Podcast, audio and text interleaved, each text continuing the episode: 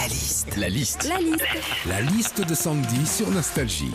Il y a 94 ans aujourd'hui avait lieu la première conversation téléphonique internationale. C'était entre New York et Londres.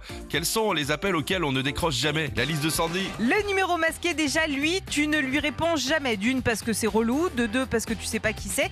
Et puis surtout, tu réponds pas aux appels masqués parce que toute ton enfance, on t'a rabâché qu'il fallait pas parler aux inconnus. Les appels auxquels on ne décroche pas aussi, il y a le numéro bizarre, le numéro que tu connais pas, genre un 08, un numéro à quatre chiffres ou encore un numéro qui t'appelle de Papouasie-Nouvelle-Guinée. Parce que là, mis à part un papou qui s'est planté le numéro, ça sent l'arnaque. Ça arrive aussi qu'on ne réponde pas à nos collègues, à nos amis, à notre patron, notamment quand ils nous appellent en FaceTime. Après, faut pas nous en vouloir, hein. des fois on peut pas. Philippe, t'es d'accord avec moi? Euh, T'es chez toi, on t'appelle en visio, t'as les bouliches à l'air, c'est hyper gênant. Enfin, parmi les appels auxquels on ne décroche jamais, il y a la banque.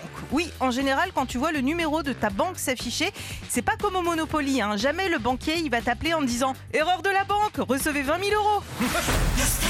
Retrouvez Philippe et Sandy, 6h-9h sur Nostalgie.